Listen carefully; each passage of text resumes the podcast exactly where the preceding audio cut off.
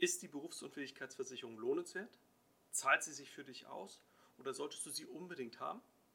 Diese Frage klären wir in der heutigen Folge. Mein Name ist Paul Lassack und als selbstständiger Finanzexperte unterstütze ich meine Klienten und Klientinnen bei der Planung, bei der Optimierung und der Sicherung ihrer Finanzen. Viel Spaß bei der heutigen Folge deines Finanzmanagement Podcasts.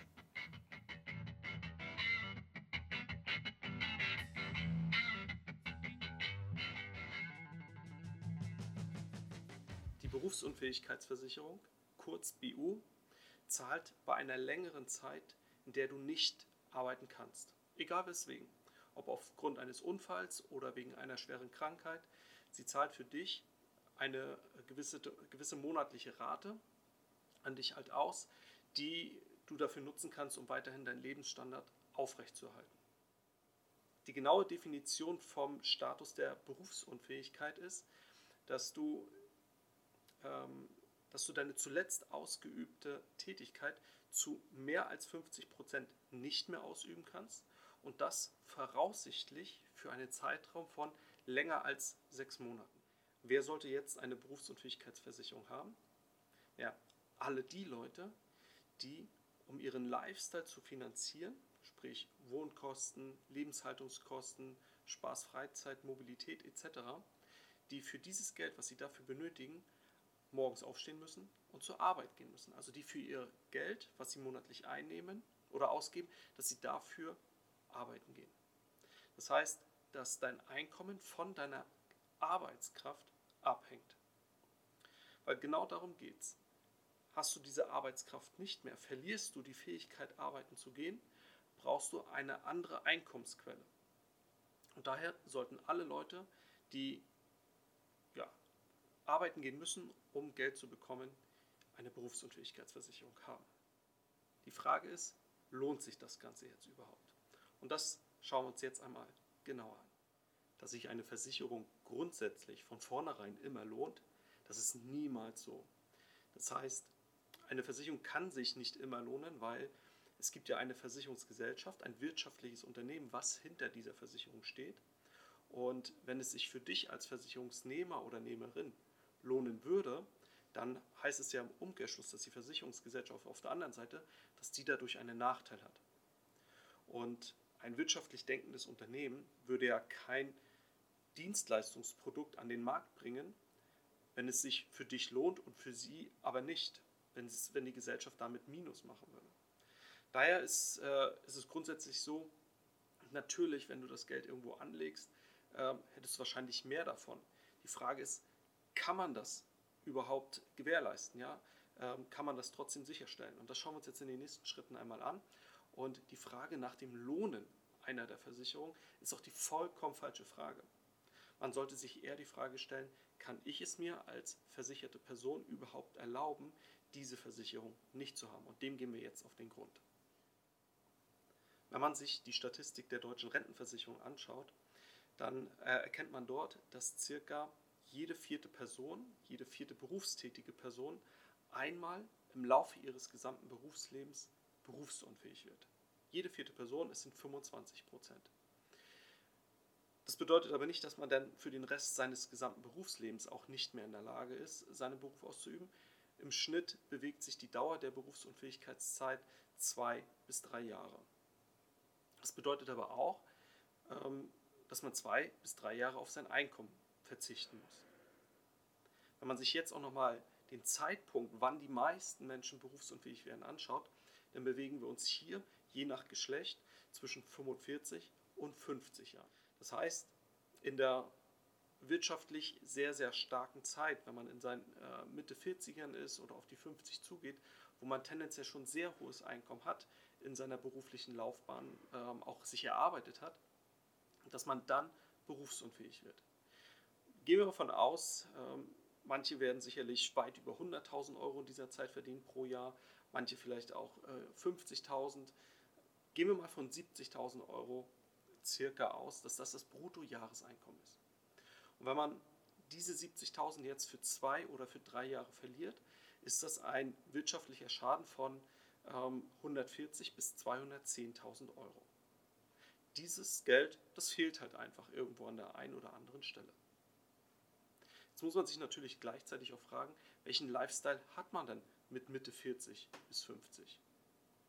Ja, häufig ist es dann schon die Situation, dass man eine Immobilie hat, in der man selber lebt, also die eigengenutzte Immobilie, egal ob Haus oder Wohnung, dass man vielleicht auch eine Familie hat, ein, zwei Kinder vielleicht, ja, und auch einen ähm, langsam gehobenen Lifestyle, den man sich ähm, erarbeitet hat mit Urlaub, äh, Freizeitgestaltung etc. Und all diese Ausgaben, die sollen ja auch weiterhin ähm, bezahlt werden können. Du willst ja nicht von heute auf morgen, weil ähm, ein, ein schwieriges Ereignis in dein Leben getreten ist, weswegen du nicht mehr arbeiten kannst, ähm, auf dein Haus verzichten, wo du mit deiner Familie drin lebst. Oder vielleicht auf den Urlaub mit der Familie, mit den Kindern äh, im Jahr. Dass du auch darauf nicht verzichten musst. Dafür sorgt dann in diesem Fall auch eine vernünftige und gute Berufsunfähigkeitsversicherung. Jetzt haben wir uns gerade äh, oder haben wir gerade gesehen, bei zwei bis drei Jahren reden wir über eine Summe 140 bis 210.000 Euro äh, bei einem Einkommen von 70.000 Euro. Jetzt die Frage, könnte man diese Summe nicht auch selber ansparen an der Zeit oder in der Zeit? Ähm, jetzt gehen wir davon aus, mit Mitte 20 kümmert man sich äh, um seine BU, hat dieses Thema auf dem Schirm und mit Mitte 40 rechnet man berufsunfähig zu werden. 20 Jahre Zeit, wo man sein Geld durchaus mit einer hohen Aktienquote halt auch anlegen kann. Das heißt, die Renditeerwartung wird irgendwo bei 7, 8 Prozent halt liegen, mit, mit dem man da rechnen kann. Und äh, um dann diese 150, gehen wir von 150.000 Euro aus, um die dann anzusparen in diesen 20 Jahren, muss man circa 280, 285 Euro monatliche Sparrate ähm, zurücklegen. Nun hat man jetzt an dieser Stelle eine Herausforderung und zwar, was passiert, wenn man früher berufsunfähig wird.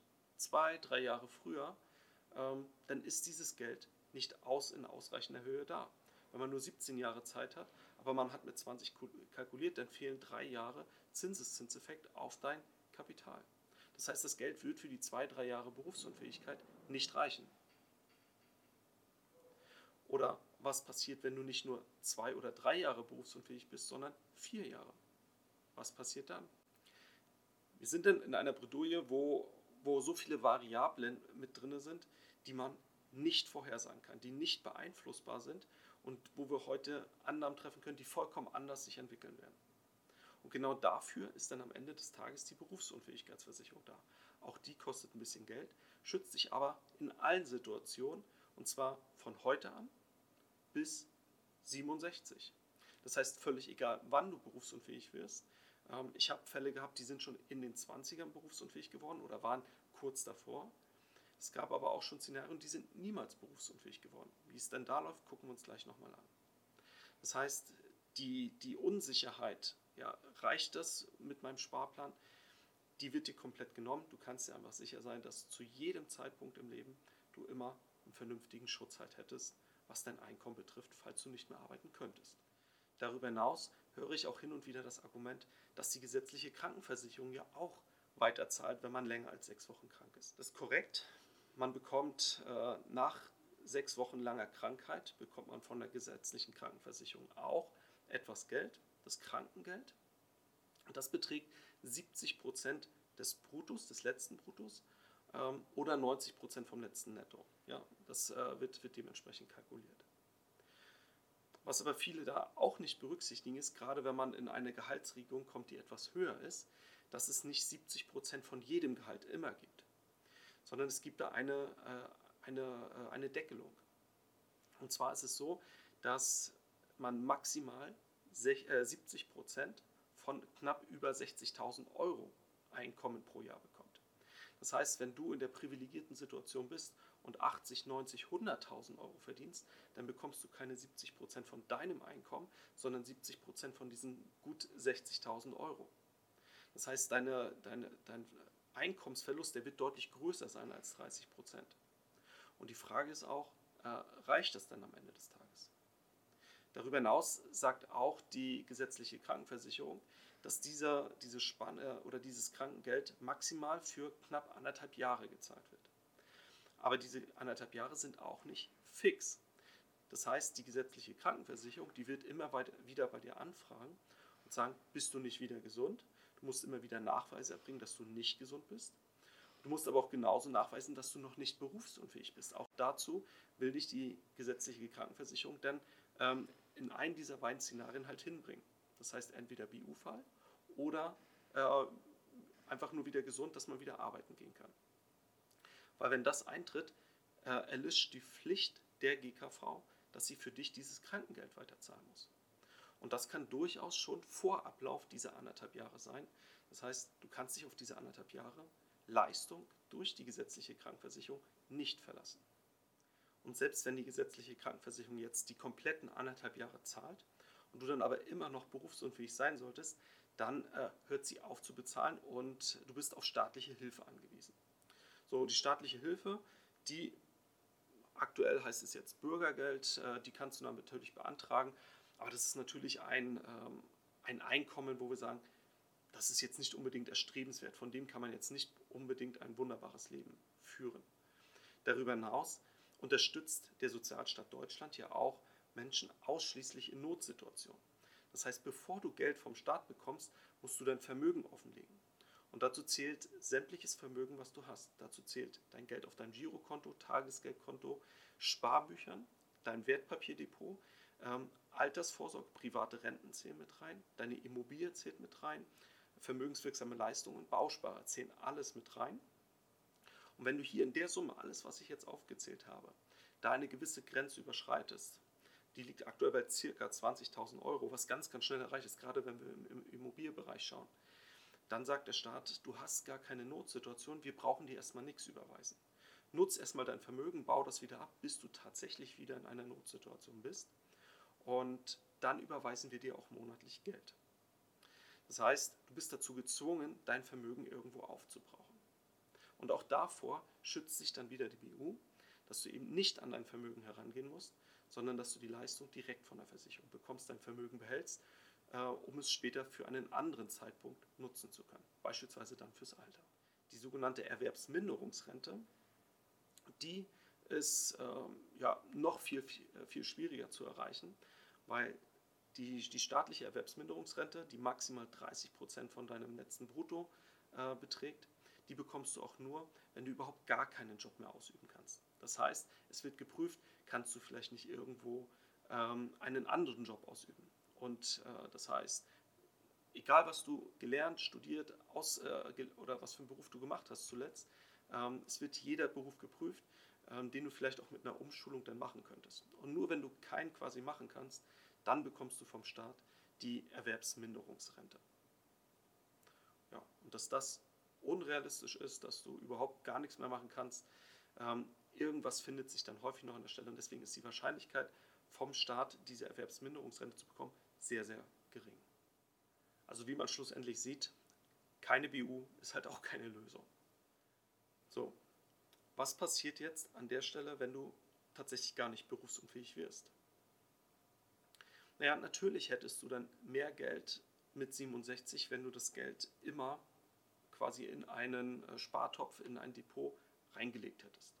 Nur der Punkt ist, wir wissen Stand heute, wenn du jetzt ein junger Mensch bist, in den 20ern, in den 30ern, äh, weißt du nicht, was passieren wird in den nächsten 20, 30, 40 Jahren.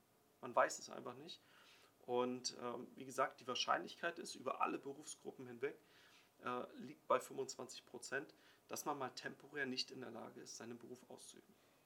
Ich möchte gerne mal so ein, ein Beispiel geben, äh, um es äh, mit, mit, einem, mit einem Bild zu verdeutlichen. Und zwar stell dir vor, ähm, Frankfurt ist jetzt hier von mir circa 70 Kilometer entfernt. Da steht der, der Frankfurter Messeturm, der ist so circa gut 250 Meter hoch. Und wenn wir uns mal vorstellen, der hätte vier Fahrstühle. Und man geht jetzt unten rein und man will ganz hoch äh, auf den höchsten Punkt des Gebäudes, ganz nach oben, 250 Meter Höhe, äh, um da mal die schöne Aussicht zu genießen. Und du hast unten vier Fahrstühle. Und du weißt, einer dieser vier Fahrstühle wird nicht oben ankommen, sondern der bleibt stecken äh, Im schlimmsten Fall geht er ein paar Meter hoch, fällt dann wieder runter und du wirst dort sehr, sehr ungesund quasi rauskommen. Das ist die Wahrscheinlichkeit, ähm, wie auch eine BU eintreten kann. Jetzt die Frage, wenn du unten im Foyer dieses Gebäudes stehst und du möchtest gerne nach oben, mit dem Wissen, dass einer der vier Fahrstühle nicht oben ankommt, würdest du trotzdem den Fahrstuhl wählen. Und wenn man dieses Bild, dieses Szenario sich mal vor Augen führt, da würden jetzt die allermeisten Menschen sagen, nee, fahre ich nicht, dann nehme ich doch lieber die Treppe, auch wenn ich da vielleicht eine Stunde unterwegs bin, um diese äh, x-beliebigen Stockwerke halt hochzugehen. Genau darum geht es. Wir können nicht abschätzen, was passiert, aber das Risiko ist einfach zu groß, es nicht zu tun. Daher der Rat, kümmere dich um eine vernünftige Berufsunfähigkeitsversicherung. Auch da gibt es Möglichkeiten, wenn du nicht berufsunfähig wirst, dass du wieder einen Teil der Beiträge äh, wieder zurückbekommst, sodass du gar nicht so viel am Ende des Tages ausgeben musst. Zusammenfassend lässt sich also sagen, die BU ist eine der allerwichtigsten Versicherungen, die du haben kannst und auch haben solltest. Achte bei deiner BU nur darauf, dass du immer, je nach deiner Lebenssituation, eine Berufsunfähigkeitsrente in ausreichender Höhe hast, mit der du vielleicht auch die Finanzierungsrate deiner Immobilie bewerkstelligen könntest und gleichzeitig auch dein Lifestyle sicherstellen kannst. Gleichzeitig achte auch darauf, dass du eine ausreichend hohe Beitragsdynamik hast, die du aber auch wiederum ähm, beliebig oft widerrufen kannst, ohne sie zu verlieren. Und darüber hinaus achte auch auf eine äh, angepasste und an, äh, oder ausreichend hohe äh, Leistungsdynamik, die dazu beiträgt, dass, wenn du mal berufsunfähig wirst, dass im Leistungsfall deine BU-Rente sukzessive mit der Inflation immer weiter ansteigt. Solltest du Unterstützung benötigen bei der Wahl der richtigen Berufsunfähigkeitsversicherung, die auch auf dein Leben zugeschnitten ist, dann komm gerne auf mich zu, geh auf meine Webseite und nutze dort das Kontaktformular und wir besprechen mal in einem Termin, wie für dich die richtige Lösung aussieht. Wenn dich ein Thema ganz besonders interessiert, aus den Bereichen Finanzen, Finanzmanagement, dann schreib mir gerne eine Nachricht unter podcast.paulassack.de oder geh auch auf meine Webseite und nutze dort das Kontaktformular und dann werde ich deine Frage in einer der nächsten Folgen mal beantworten. Bis dahin, dir eine gute Zeit, bleib gesund und bis bald. Dein Paul Lassack.